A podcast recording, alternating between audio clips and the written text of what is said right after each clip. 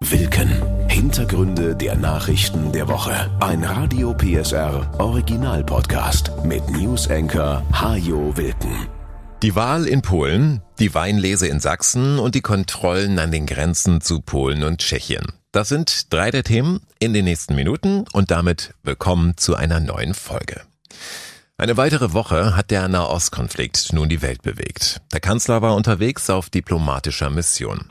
Nach dem Terrorangriff der Hamas war er einer der ersten ausländischen Regierungschefs, die Israel besucht haben. Tags darauf ging es für ihn weiter zu Gesprächen nach Ägypten.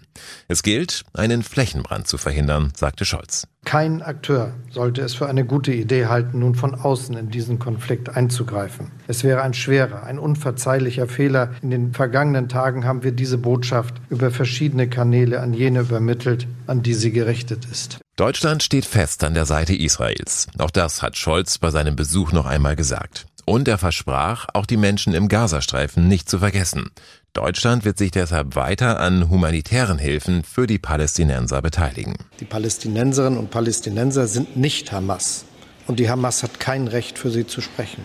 Die palästinensische Bevölkerung Gaza, auch sie ist Opfer der Hamas. Auch US-Präsident Biden war auf Vermittlungsmission und einen Tag nach dem Kanzler in Israel. Sein Besuch wurde aber schon überschattet vom Raketeneinschlag an einem Krankenhaus in Gaza, bei dem nach palästinensischen Angaben mehrere hundert Menschen getötet worden sein sollen. Eine Zahl, die sich von außen kaum überprüfen lässt. Viele Experten halten sie allerdings für übertrieben, denn das Krankenhaus ist klein. Allerdings ist es durchaus denkbar, dass hunderte Menschen auf dem Gelände Zuflucht gesucht hatten, da ihnen ein Krankenhaus als sicherer Ort vorkam. Wer die Tragödie am Krankenhaus zu verantworten hat, ist ebenfalls unklar. Die Hamas macht Israel dafür verantwortlich, Israel dagegen spricht von einer fehlgeleiteten Rakete der Terrorgruppe Islamischer Dschihad. Bilder von einem zerstörten Krankenhaus jedenfalls helfen den Terroristen. In der arabischen Welt gab es unmittelbar nach der Explosion auf dem Krankenhausgelände wütende Proteste. Auch in Deutschland liefen anschließend einige pro-palästinensische Proteste aus dem Ruder. Jordaniens König Abdullah II. sagte ein geplantes Gespräch mit US-Präsident Biden ab und auch Palästinenser Präsident Abbas ließ ein geplantes Treffen mit beiden platzen. Krisendiplomatie in der Sackgasse. In den Stunden nach der Explosion am Krankenhaus tauchten etliche Videos und Luftbilder auf, die beweisen sollten, wer dafür verantwortlich ist. Mit letzter Gewissheit lässt sich das aber auch jetzt, Stand Freitag früh, noch immer nicht beantworten. Einiges spricht allerdings für die israelische Version, also eine fehlgeleitete Rakete aus Gaza selbst, sagt der deutsche Verteidigungsminister Boris Pistorius. Ich nehme die israelische Lesart sehr ernst. Es spricht vieles dafür, dass es eine fehlgeleitete Rakete war. Wir haben in letzter Zeit öfter fehlgeleitete, schlichte, einfache Raketen der Hamas gehabt, die eingeschlagen sind dort, wo sie mit Sicherheit nicht hingehen sollten. Am Ende ist es ein furchtbarer Vorfall und zeigt, mit wie viel Vorsicht und Besonnenheit jetzt agiert werden muss, um keine weitere Eskalation in der Region herbeizuführen. Auf einem Video aus der Explosionsnacht ist ein massiver Raketenbeschuss Richtung Israel zu sehen. Es könnte sein, dass eine dieser Raketen in der Nähe des Krankenhauses zerbrochen und zu Boden gestürzt ist. Tatsächlich existieren solche Bilder. Ein Video des Senders Al Jazeera zeigt, wie eine Rakete offenbar am Himmel explodiert. Dann sieht man, wie mindestens zwei Teile der Rakete zu Boden stürzen und an verschiedenen Orten einschlagen. Diese Rakete auch das ist zu sehen, befand sich noch in der Startphase, also auf dem Weg nach oben. Wäre sie von Israel Richtung Gaza abgefeuert worden, wäre sie wohl schon im Sinkflug gewesen. Luftaufnahmen des Krankenhauses vor und nach der Explosion zeigen Zerstörungen auf einem Parkplatz. Allerdings handelt es sich wohl vor allem um Brandschäden.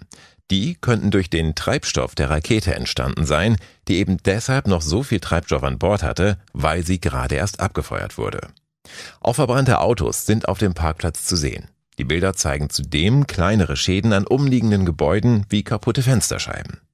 Was nicht zu sehen ist, ist ein großer Krater, den man aber eigentlich sehen müsste, denn tiefe Krater sind typisch für israelische Luftangriffe. Die israelische Armee hat zudem einen Gesprächsmitschnitt veröffentlicht, auf dem Hamas-Terroristen zu hören sein sollen. Ist die Rakete von uns? Hört man jemanden fragen? Es sieht ganz danach aus ist die Antwort.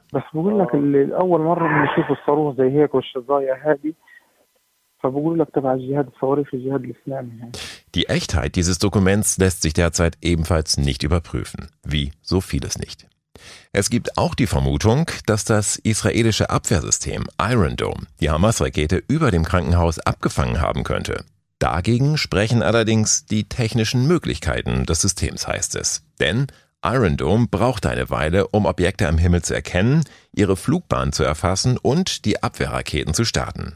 Deshalb werden Geschosse, die auf Israel abgefeuert werden, in der Regel erst im israelischen Luftraum zerstört und nicht schon über Gaza.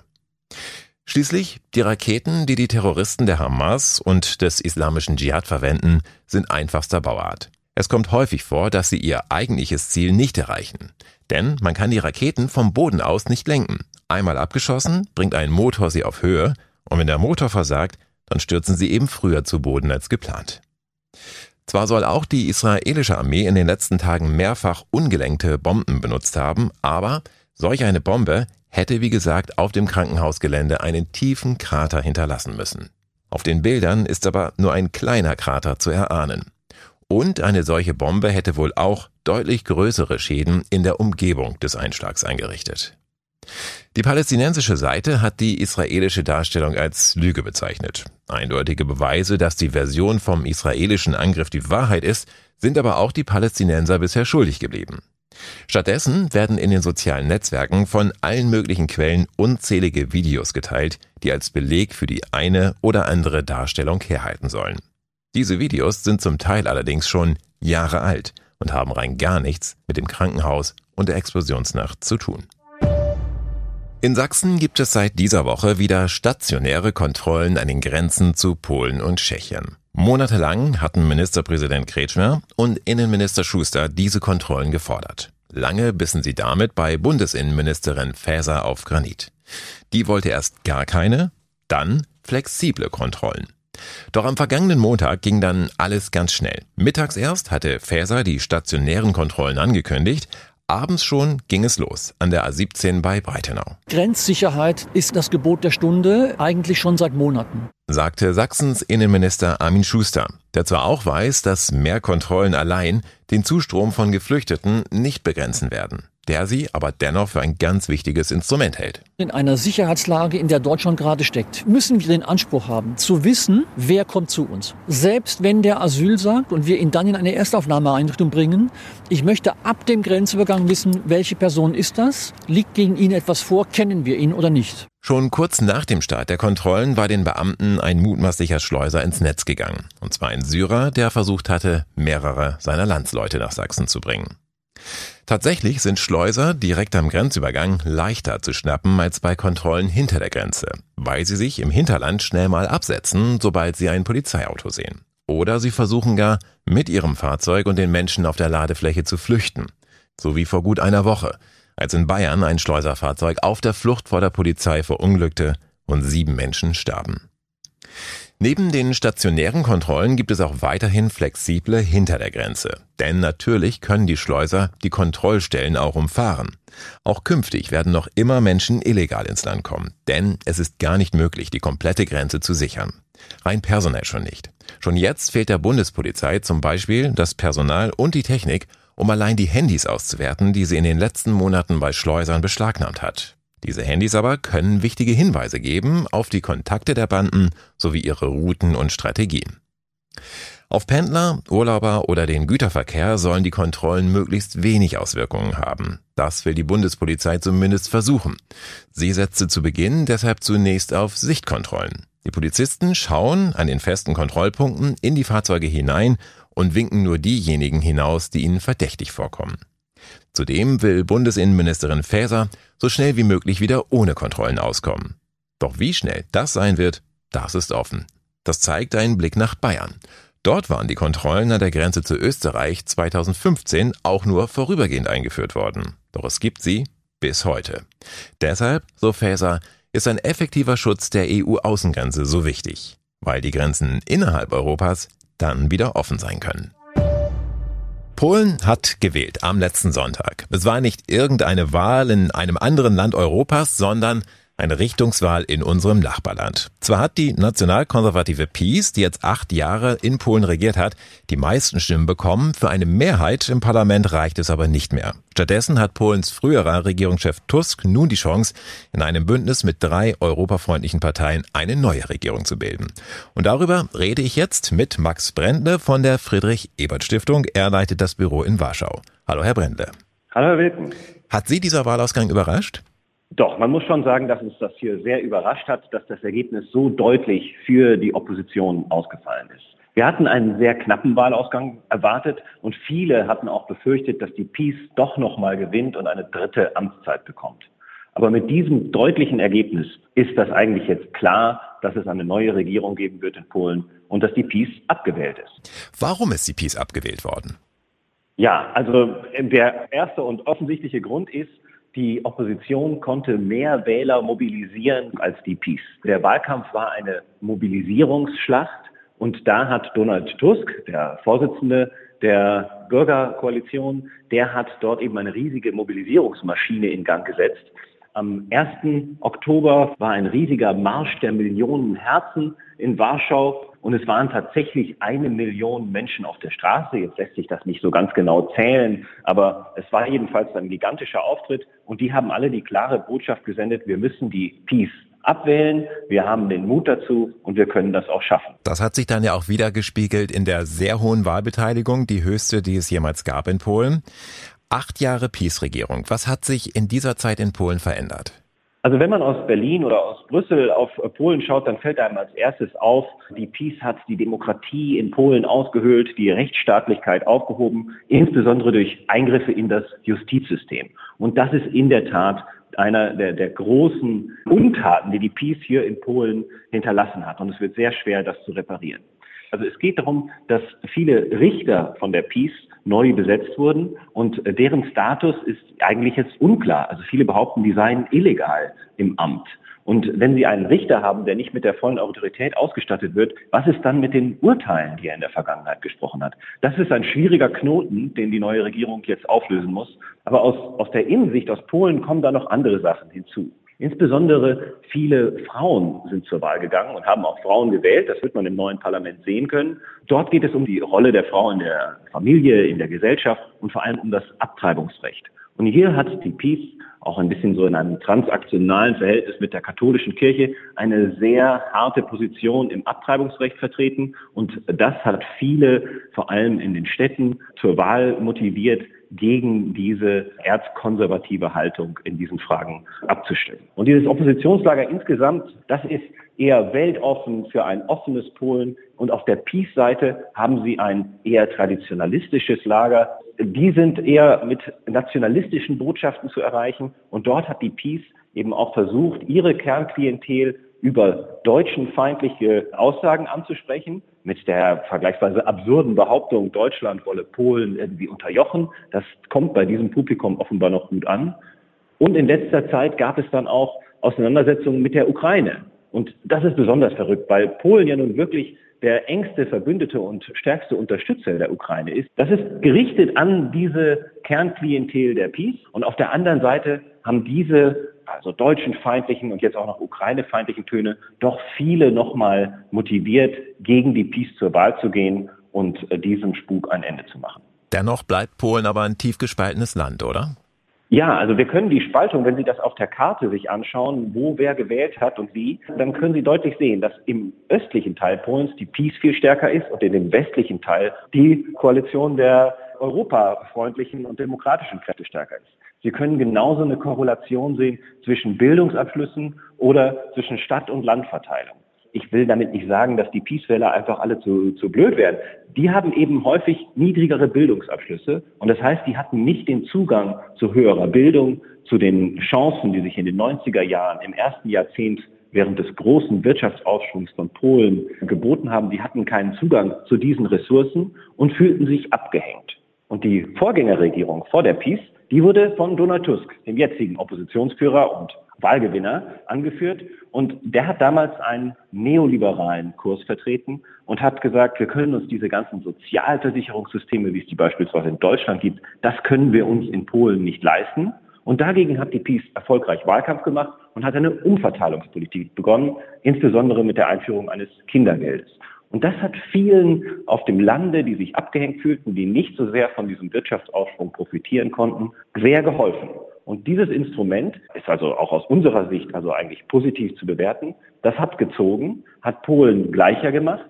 Mhm. Jetzt ist allerdings durch die, die hohe Inflation ist vieles von dem, was dort an Ausgleich geschaffen wurde, wieder aufgefressen worden. Und das hat jetzt der Peace sehr geschadet, dass ihre Erfolge in der Sozialpolitik sozusagen nicht mehr ziehen. Und deshalb hat sie versucht, andere Argumente ins Feld zu führen. Und diese nationalistischen Botschaften haben eben nur bei ihrer Kernklientel verfangen. Was bedeutet denn der bevorstehende Machtwechsel für das deutsch-polnische Verhältnis? Ja, das deutsch-polnische Verhältnis, das hat in den letzten acht Jahren sehr, sehr stark gelitten.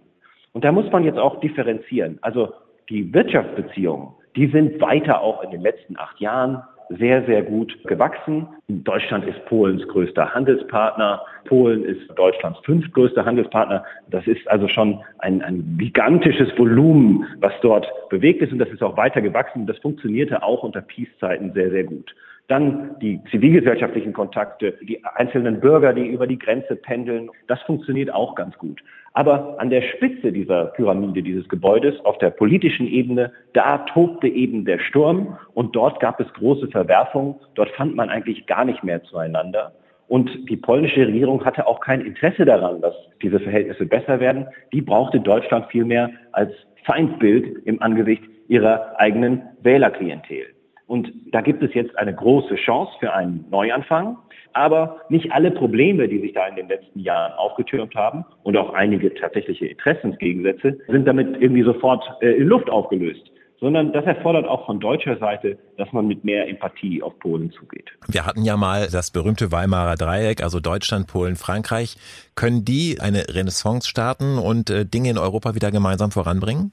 Also das ist das positive Szenario dass wir jetzt eine Chance bekommen, eine Reformagenda in Europa umzusetzen. Das könnte mit Polen klappen und hätte auch noch mal den besonderen Charme, dass Ungarn als großer Bremser in dieser Frage jetzt isoliert wäre.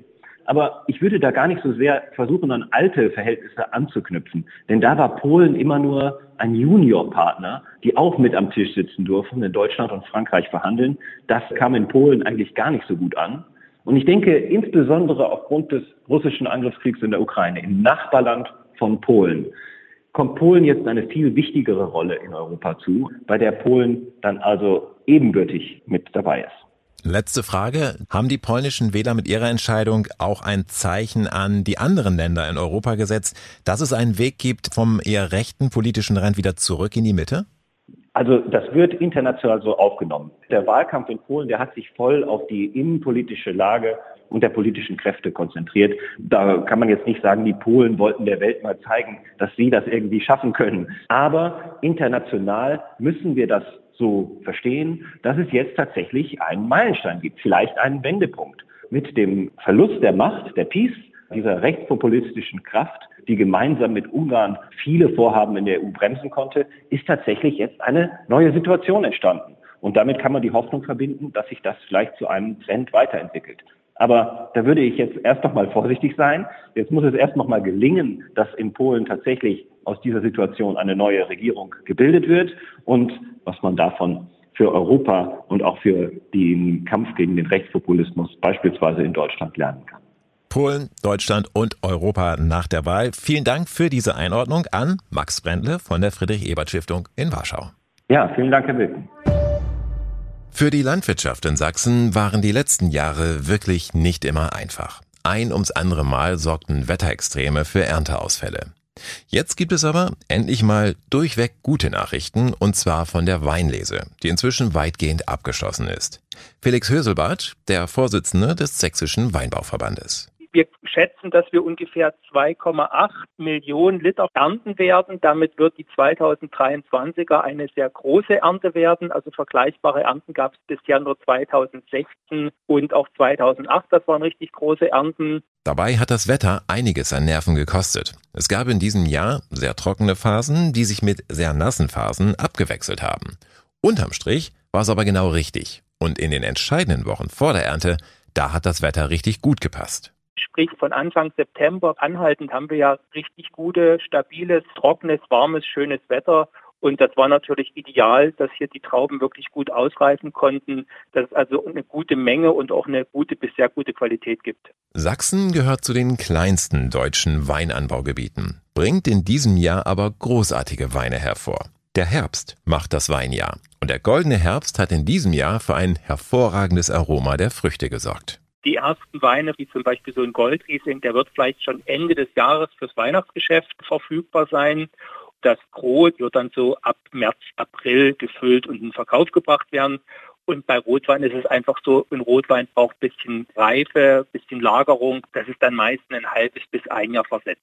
In Sachsen wird Wein auf rund 500 Hektar Rebfläche entlang der Elbe angebaut. Er lockt aber auch viele Urlauber in den Freistaat. Mehr als drei Millionen Übernachtungen wurden zuletzt gezählt, wobei Urlauber, die wegen des Weins nach Sachsen kommen, mehr Geld ausgeben als andere Urlauber. Der Umsatz summiert sich mittlerweile auf rund 300 Millionen Euro. Und zum Schluss noch zwei Zahlen, die ich total interessant finde und die mir Tim geschickt hat. Tim, vielen Dank dafür. In Deutschland gibt es geschätzt etwa 25.000 Schlösser und Burgen. Allein das ist schon eine Zahl, mit der ich ehrlich gesagt nicht gerechnet hätte. Richtig erstaunlich wird es aber, wenn man jetzt gleichzeitig mal die Filialen von McDonald's durchzählt. Was meinen Sie? Sind das mehr oder weniger? Es sind weniger. Viel weniger sogar. Knapp 1500 McDonald's-Restaurants gibt es in Deutschland. Rein rechnerisch kommen auf einen Burger-Standort, also 17 Burgen. Das war Wilken. Hintergründe der Nachrichten der Woche mit Newsenker Hajo Wilken. Dieser Radio PSR Original Podcast ist eine Produktion von Regiocast, deutsches Radiounternehmen.